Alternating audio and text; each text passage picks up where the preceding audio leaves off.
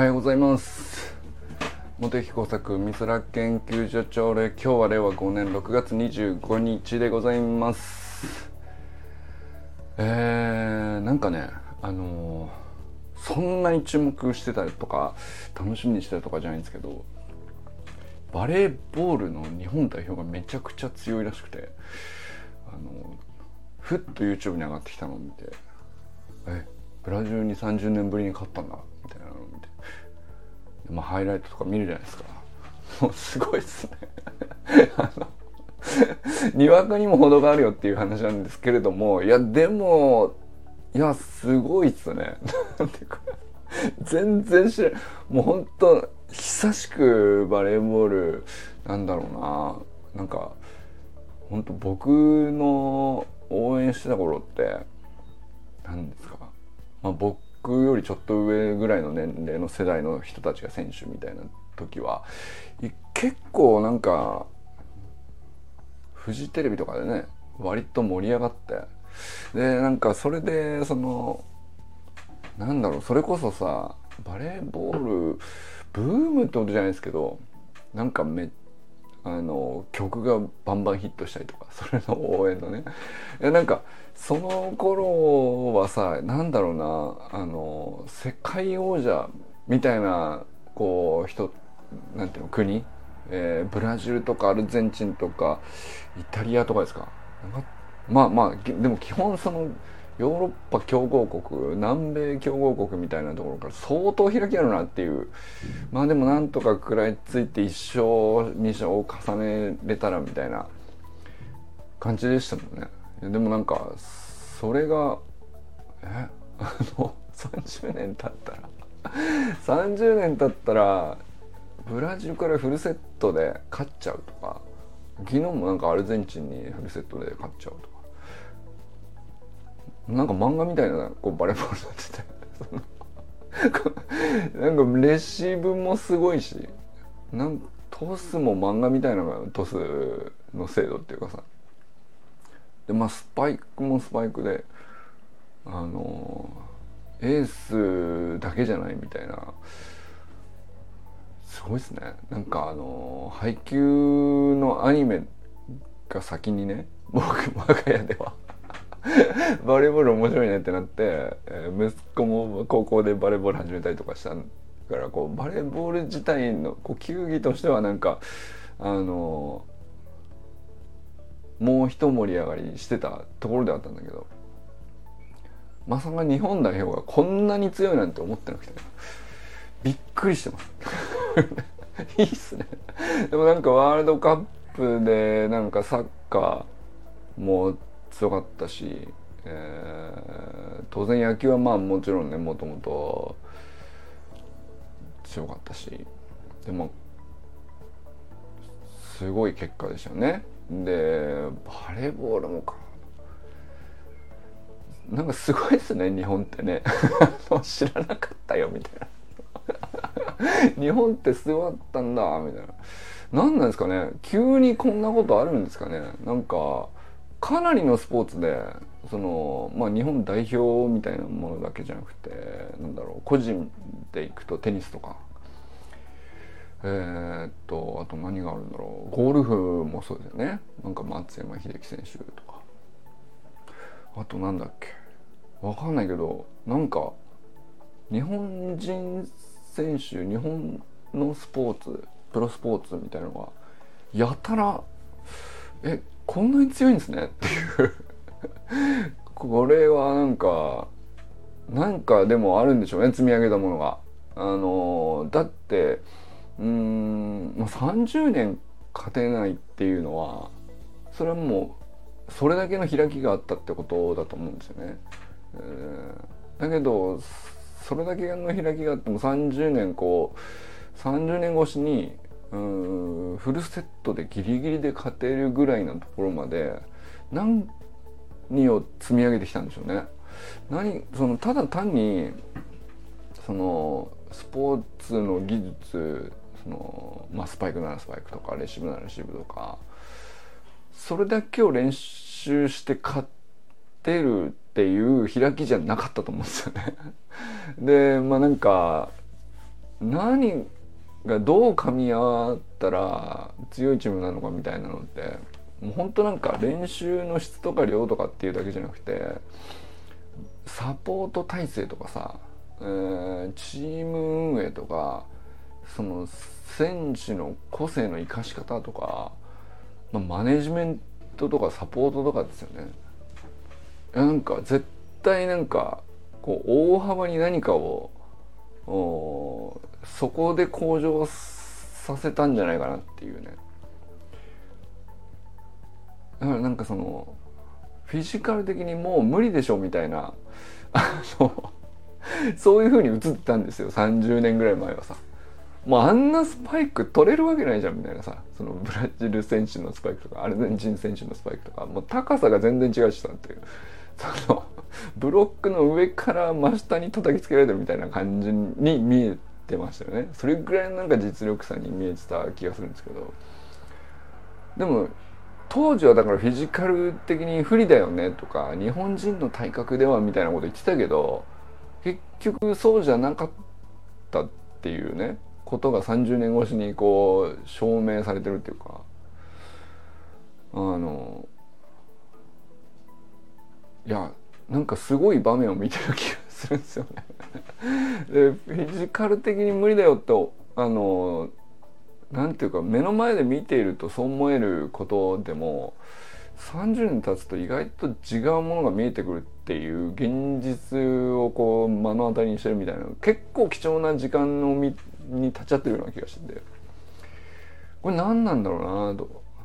あのいやまあ結果その体格差はなんかまだそんなに別にうんまあ確かに以前の選手よりこうつくなってるかもしれないけど別にでも石川選手とか普通に線細いですしうんなん何が変わったんでしょうね。まあでもとにかく技術も精度も体力的なスタミナみたいなのにしても、まあ、ギリギリフルセットで勝ったって言ってもやっぱ上回ってるねって見た目に思えるぐらいこう本当に強いんですよね。なんか偶然なんかたまたまで勝てるスポーツじゃないと思うんですよね。なんかラッキーパンチでみたいなさ。そういうのじゃないじゃないですかバレーボールって。フルセットでブラジルに勝てるって。まあ、あれで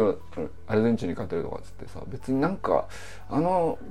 古豪が昔強豪だったチームが力が落ちたとかそんなんでも全然なさそうだしむしろなんかレベル上がってるよね基本的にね。あのもう目がついていかないんですけどみたいなさ。そういうレベルでさらにこうレベル上がっているのにそれをさらに上回るっていうこれはなんかあの技術フィジカルだけじゃなくてチームビルディングそのものとか、えー、サポートとかマネジメントとかうんなんだろう選手の集め方育成の仕方とか。それ結構すごい長期スパンで何かしら誰かが努力を積み上げていたんじゃないかなっていうのはちょっとね思ったりしてるところなんですよ、なんかそれ知りたいなと思ったりしてるとこですね。なんかただ単にそのスポーツ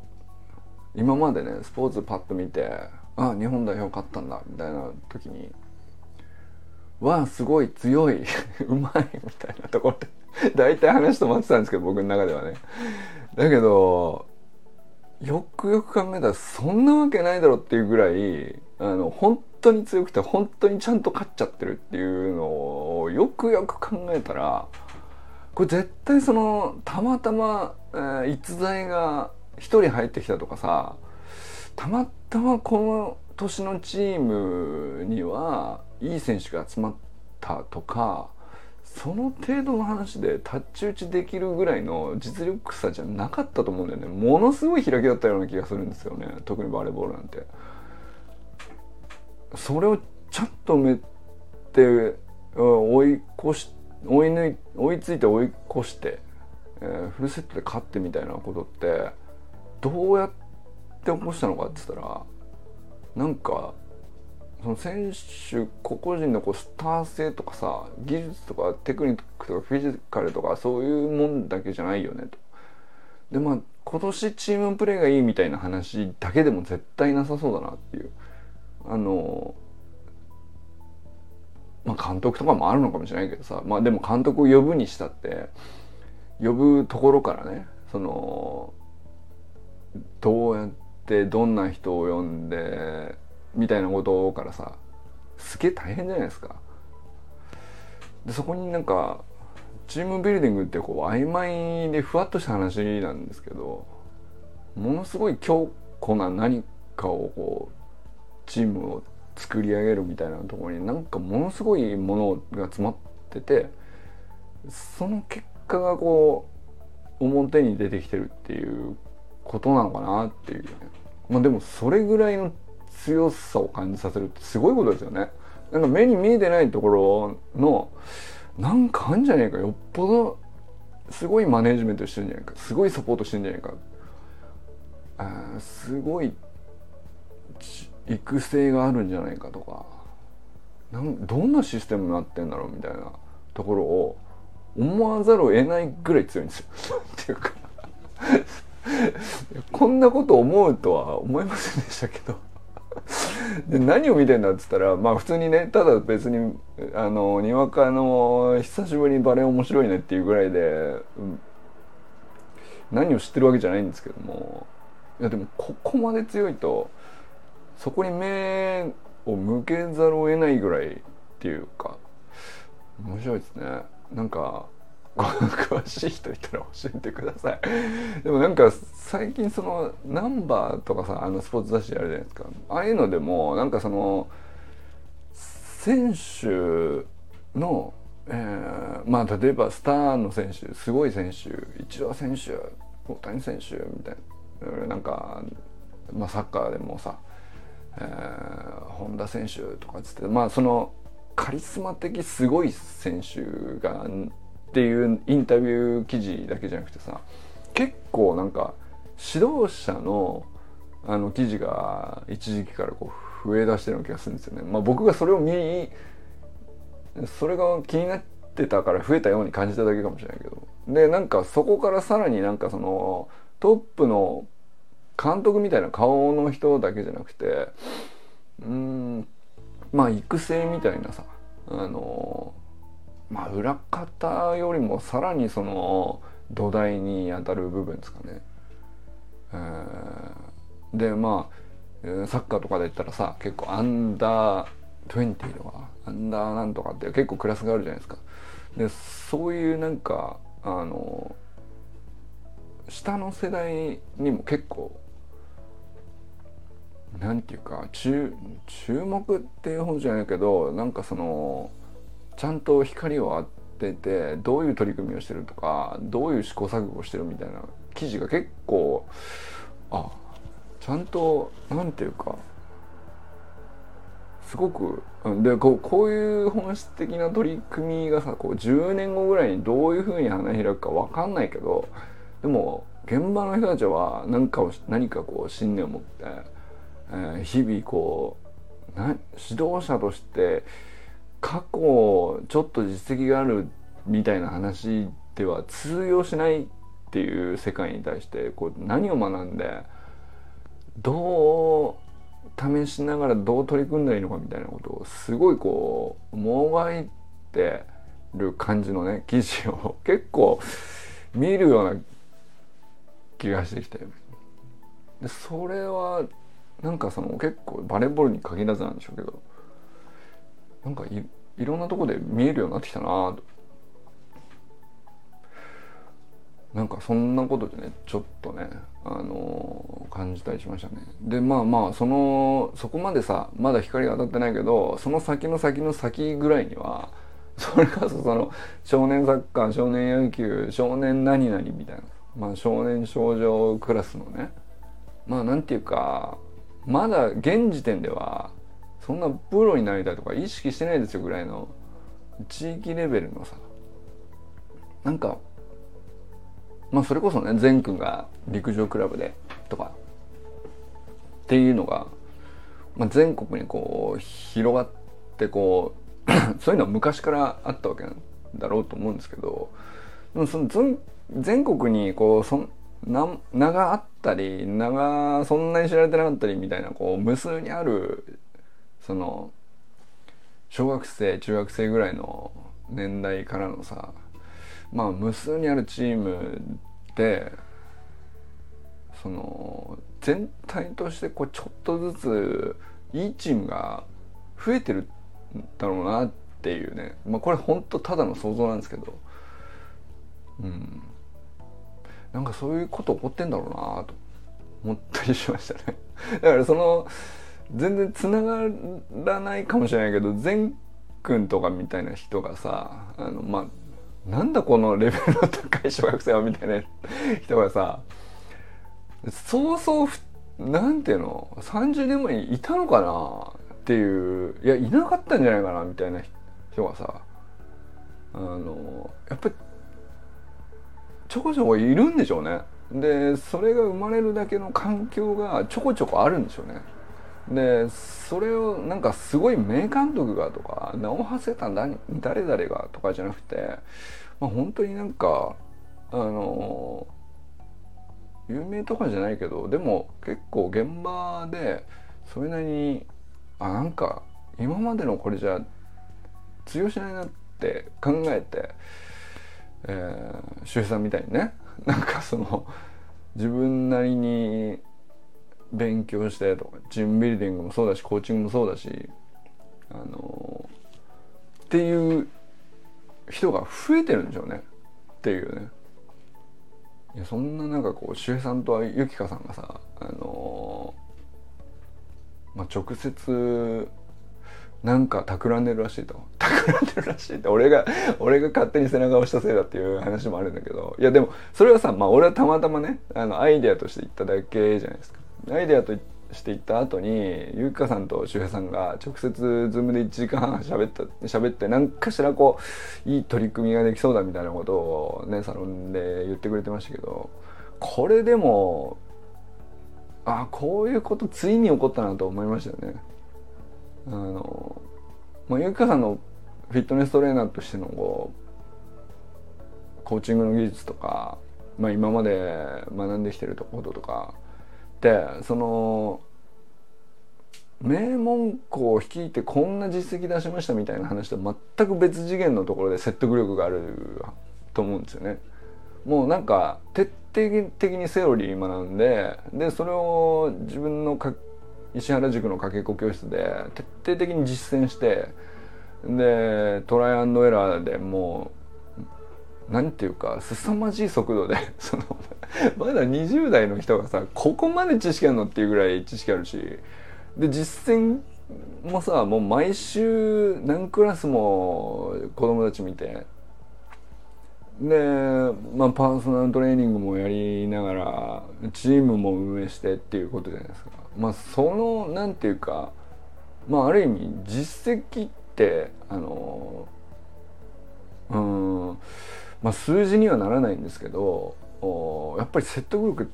半端ないですよねゆきかさんのトレーナーとしての。でそれと周平さんみたいにこう1チームの少年野球のコーチを、まあ、長年やってきてでそれのバックボーンには自分が長年ずっと小さい頃からあの少年野球に自分が育ててもらって高校野球まで行ってプロ目指すぐらいまで頑張ってっていうさ説得力とこう種類が違うのがちゃんと掛け合わさる時ってめちゃくちゃワクワクしますよね。何を話し合ってんでしょう？90分何を話したんでしょうか？いやすっげえ知りたいですね。でもなんかそういうものが多分あちこちで起こってんじゃないかなと思うんですよね。でとにかく今までなかったようなあの質の高さみたいなのがその、まあ、スポーツだけじゃないのかもしれないけど育成とか、うん、まあ人材育成ですよねそのまあ大人の人材育成も含めてなんでしょうね大人も育ち子供も育ち共に育つで教育って健太さんはねいつも言ってますけどなんかそういうことがこううん全然スポットも当たらないようなところでも無数にこうちょっとずつちょっとずつ積み上がってレベルが上がってるんでしょうね。なんかそれをこうそれがなかったら急にさプロだけさいきなりレベル上がるってことないと思うんだよね。そのね。いやと思ったりしましたね。それぐらいなんかまあにわかバレーボールファンかもしれないけどなんかとてつもないあの進化の度合いにさもうちょっとびっくりしすぎてあの推論に推測に憶測を重ねて喋ってますけど日本すごいねっていうね。いやまあなんかただそれだけを言ってるだけなんだけど。まあでもその中に「日本すごいね」にやっぱり自分らも名もなき存在でありつつ自分らもそこに入ってんだなっていうのはうんちょっと実感しつつあるっていうか、うん、そんな気がしたりしました。えー、日曜日こんなダラダラ喋るのはねちょっと久しぶり。ちょっと 砂塚森忠さんおはようございます。森本あかねさん全くんかんくんおはようございます。山本健太さんおはようございます。忘れてた。そうだその全くんが久々に 久々にスタイフ上げてましたね。あのよかったですね。なんか久々に上げたと思ったらいや久しぶりってっていうのなしにあの今日はこうだったっていう今日のエピソードねそのまままっすぐ喋ってるあたりがね最高だよなと思いますね。いや久しぶりにちょっと空いてしまいましたみたいなことを一言も言わずにあのすすーくんすーちゃんスーさんわかんないけど、まあ、年下の 小学生との、あの、微笑ましいエピソードね。いやまあ、それ全然、もうすごい面白いからいいんだけど、なんかそれをさ、あの、割と久しぶりなんだけど、久しぶり感を全然感じさせずに、久しぶりだねとも言わずに、そのまんままっすぐその話に入るっていうのが、善の強さですよね。いや、あそこね、俺も一週例えば3日空けたらちょっと久しぶりになっちゃいました。1週間空けちゃったら久しぶりになっちゃいました。1ヶ月空いたらいやほんと久しぶりになっちゃいましたって、えー、言うんだよ。誰もが。まあなんか別にそのスタイフの配信だけじゃなくてさ、えー、ブログとか、えー、何でしょう。なんだったら Facebook の記事ですらもうそんなこと見かけますよ。なんかでもさ本当それっていらないんだろうな。あの久しぶりなのかどうかはいらない情報なんだろうな。あのでそこに対してさあの本人だけがなんかそのブレ久しぶりなのにこういきなり投稿するのはなんなんかこう気が引けるというかブレーキがかかっちゃうというか自分で自分にの投稿にブレーキをかけてるようなところが多分ある俺もあるんですけど久しぶりになった時はそうなりますよね。あれなんでなんでしょうね。逆になんでなんでしょうね。その善みたいにさちょっと顎がないでしょうが思いついてパッと言ったりやったりする時にはあのそれだけをやればいいわけじゃないですか。久しぶりかどうかどうでもいいわけですよね。あれ強えなと思いましたね、うん、無駄なカロリー使ってないわけですよ。そのその分ね。その久しぶりだけどって一言それのにもなんか無駄なカロリー使っちゃうわけよ。でそれ言ったから何が生まれるわけでもないのに言っちゃうんだよね。思っちゃうし言っちゃう。思ってる時点でもうなんかややストレスかかってる。だからその三日坊主になってもう一回やり始めて三日坊主3回繰り返せばさあの10日間やったことになるじゃんみたいなさことって口で言うの簡単なんですけどその2回目の三日坊主になってしばらく間が空いてその2回目の再挑戦のところのスタートの1日目のなんていうかこうペダルの重さというかこぎ出しつらいよねっていうあの感覚っていうかさあれな久しぶりだと良くないっていうのをどっかで自分で自分に思ってんだよね。あれがさなければね前みたいにその 顎が何しようがまたやりゃいいじゃんっていうさあのそのまんまあのそのまんま前回3日で閉じたのをもう一回やる気になったからやるわってただそれだけの話でやらないよりやった方がいいんだからっていうさ それだったら意外とその物事なんか途切れずに続けられることってもっと増えるような気がするよね。うん、あれ何なんでしょうね。あの久しぶりになったらすごく申し訳なくなっちゃうっていうあの変な心理。教えてください。どうしてなんですかあれは。だからなんか逆にそのうんそうだな。あの途切れさせなんか休んでもいいんじゃないっていう時にさなんか途切れさせるとまたもう一回こぎ出す時すげえ辛いからなんか無理しちゃうのよっていうね。これ逆もあるんだよね。休めいいじゃん別に。っていうさ。でなんか休めいいじゃんっていう時に正しくストップして休めないしさ。うん。で始めようっていう時にもさ別にもうなんか準備はできてて時間もあって体もこう割と元気になってきててやりたいなとも思ってんだけどなんか久しぶりが申し訳ないなみたいな変な心理的なこうストレスがあってのせいでさそれスルーしちゃって結局けなんか始められないみたいな。めちゃくちゃあったよ俺は。あれどうしてなんですかね、うん、あれさえなければもうちょいなんか三日坊主うん案件があのー、減ってたというか再チャレンジできてたんじゃないかな。再スタートして結果的にはその途切れたりやったり途切れたりやったりを繰り返してるうちに割と身についたことみたいなのってもうちょい増えてたような気もするんだよね。うん、これはあの いやどうでも良さそうだけど俺結構なんていうか世の中全体でこう積み上げたら割と損失でかそうだから解き明かしたら面白い成果と言えるかもしれないっていうあの大問題風にちょっと わざと言ってますけど誰か教えてください？ちょっとあれこれなんどうやって説明されるんですかね？あの時なんか久しぶりの時の変な申し訳なさとストレス。でそれさえなければスッと全みたいに始めれると思うんだけど俺は少なくともそれあるし。だからなんかそれがあるなと思うからなんか別に逆にねその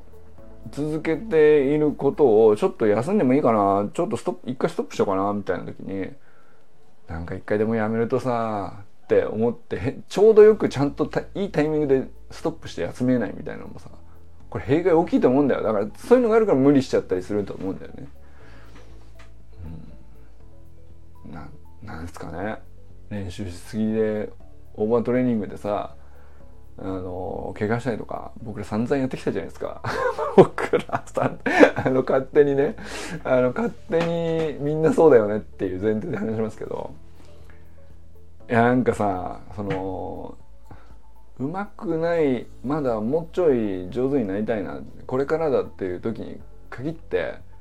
起こっちゃうやつね。オーバートレーニング問題。あれなんでなのかなと思ったんですけど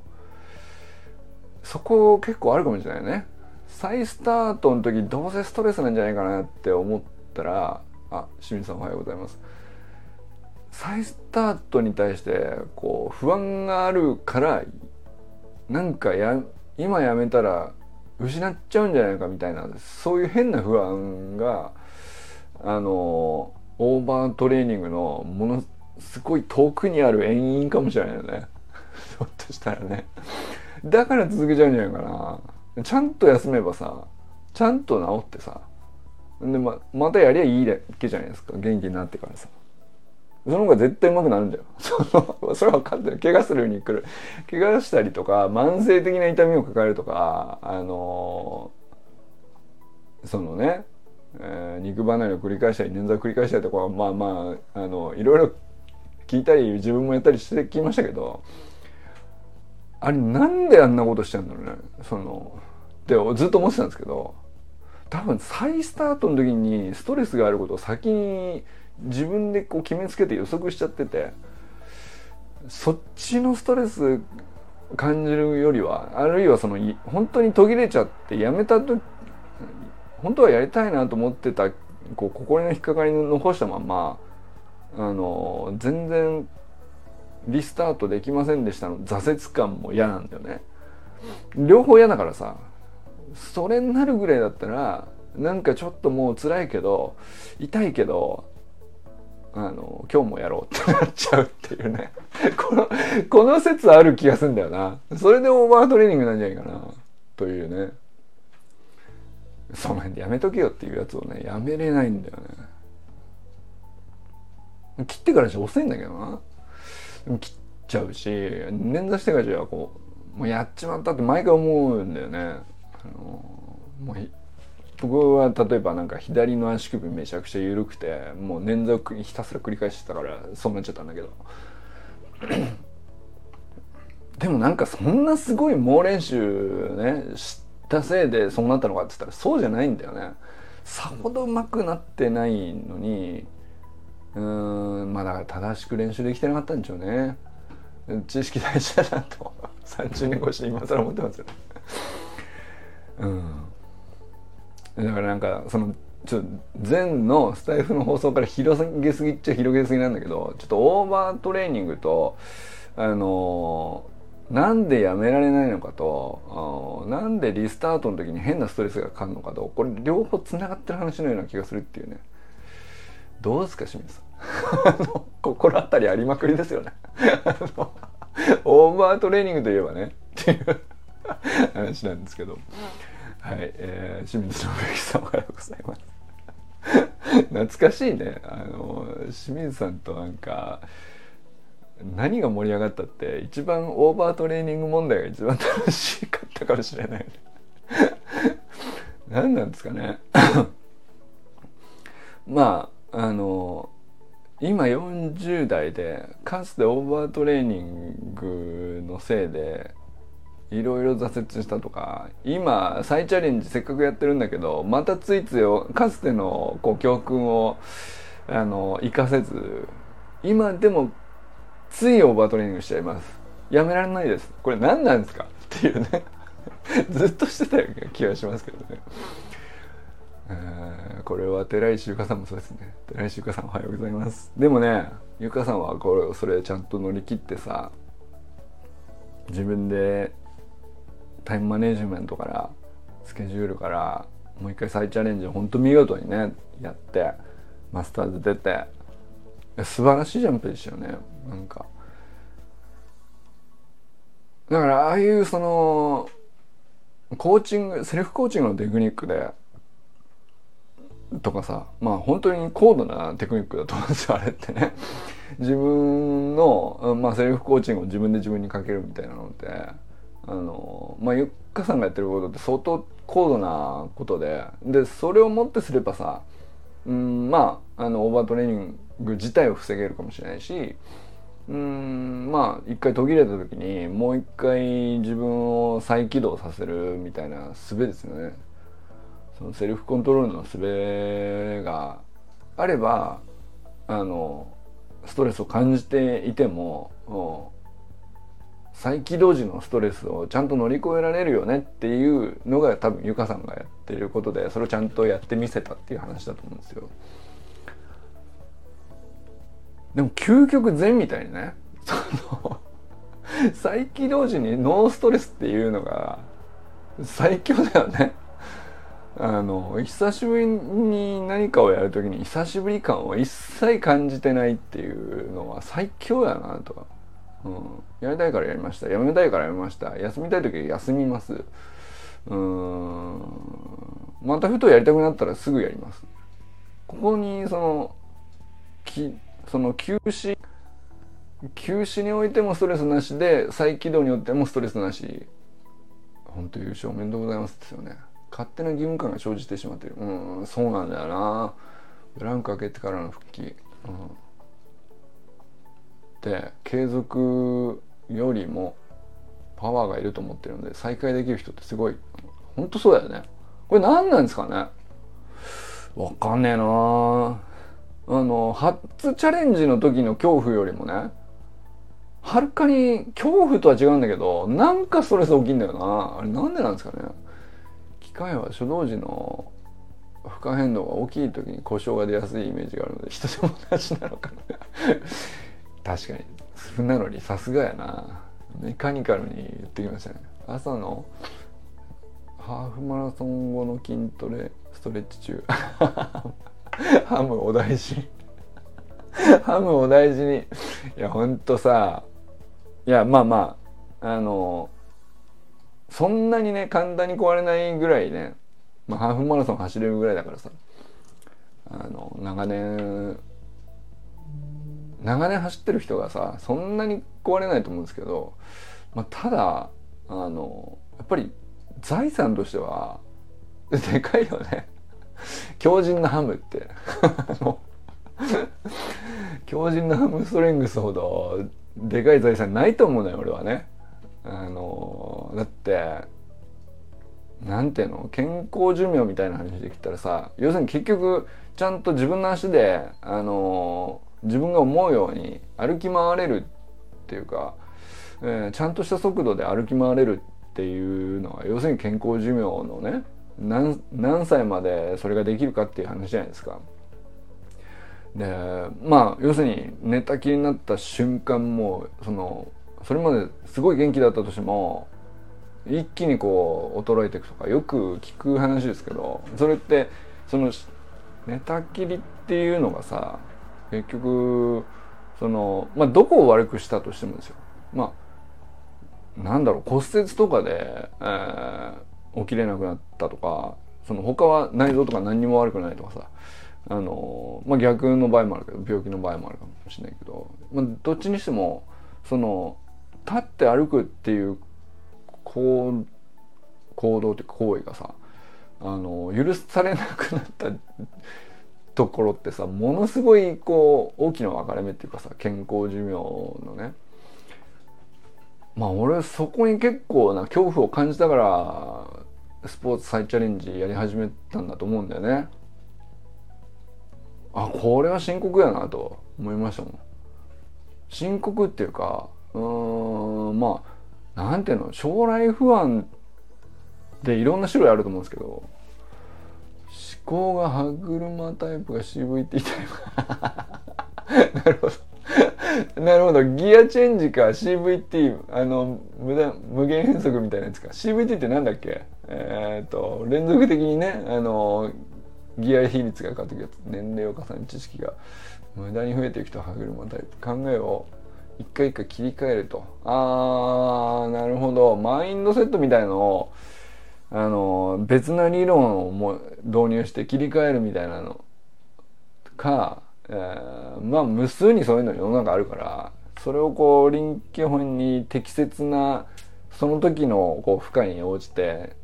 ちょうどいいものに自動的にあのシフトチェンジするっていうかそういうイメージですね。なるほどな。あ確かにな。深いっすね。これ思いのほか深い話になってますね。これは清水さん、うん、なるほどな。あの眼畜あるわ。なんかいやなんかやっぱりさあの走るっていうことを、まあ、長年やってきたこともあるし、えー、まあ怪我も無数に繰り返しているしオーバートレーニング問題とかあの要はその再開する時のこう変な負荷ね。あれも多分無数に味わっているじゃないですか。そこに対してなんか洞察せずに僕がスルーして毎回その同じように同じことやっちゃってたんだけど結構シュナの感じからね。すごくよく分析できてますね。なるほどな。面白いな。えー、ちょっと待てよ。寺石由香さんがすごいねって話だったんですねこれねもともとね。そうそう。まあだからああいう由香さんみたいにさセルフコーチングでっていうあのテまあある種の超絶テクだと思うんだよね。あれでそんな簡単にさ習わずにできる人いないと思うからあのまあだからこそ由香さんはそれを人に伝えるっていうお仕事してるんだと思うんだけど逆にそれむずいのよ。あのでそれで自分を管理して自分に再チャレンジをちゃんと促すとかさあの途切れてもこうやってまた再起動すればいいみたいなのをやるってすげえむずくて。まあだから言うと善がすごいよねっていう。その善が究極ですよ。だから再起動にストレスがないんだったらあの何の問題もないんだから。そのセルフコーチング売れないんだから全員 最強やな。っていう話なんですけども、えー、中村修平さんおはようございます。山田友人さんおはようございます。まああの友人さんみたいにねデイリートラッキングを淡々とこう書き連ねて、えー、同じフォーマットで同じこと毎日毎日書いてんだけど一言だけ何か思ったことがあればチラッと書いていくみたいなのっていうのは一つのセルフコーチングの一環かもしれないですねあれね。そのユージンさん別にセルフコーチングしようと思って書いてるわけじゃないと思うけど。あれはなんかこう いい感じで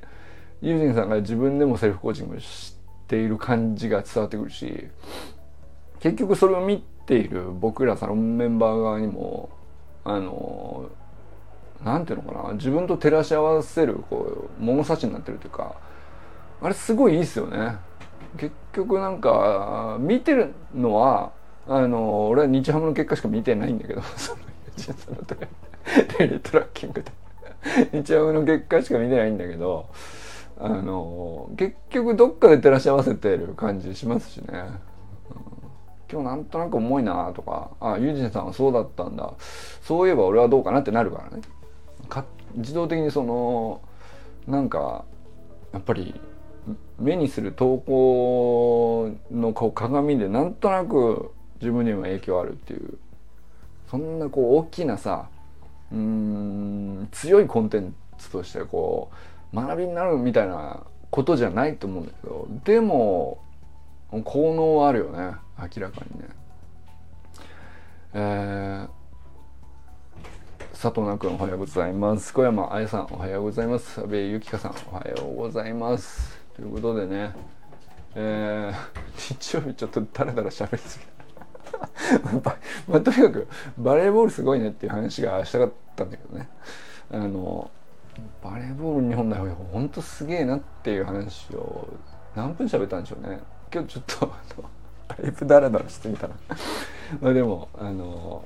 今日皆様どんな一日をお過ごしになるか。あのでもね良き週末をお過ごしください。とにかく今日もね、えー、皆様どうなったと笑いますでしょうか。えー、昨日一日ねお休みしたけどまあだから昨日のお休みの分と合わせるとちょうどかな。大体ね大体えー、1時間弱喋ったかな。まあ別に時間とかどうでもいいんですけども。まあでもね面白いですね。なんかあのー、そうだな。たまたまだから俺も昨日休んで例えばこの朝礼一つをとってもあの、あこれ今日休みだなっていう時にまあ別に昨日はさたまたまその空く時間が一日の中でなくてっていう理由での休みではあったんですけどなんかまあそのまあまだあんまりなったことないんだけどねこの朝礼配信やめようかなとか あの、気が乗らないなとかあんまりなってないんだけどまあなったらスッとやめた方がいいっすね。と思ったりしたよね。でなんかそれでこうまた再会する時もスッとしれっと「お久しぶりです」とか一切言わずに「あの今日やるよ」っつってややるみたいなあの全スタイルね。あのあれを学んでいきたいね。ちょっとね 思ったりしました。はい。ということで、えー、今日も良き一日をお過ごしください。じゃあね。清水さんありがとうございます。いや今日意外とこれ深かったですよね。思考の歯車タイプと CVT これはパワーパワーワードというか。パンチラインですね。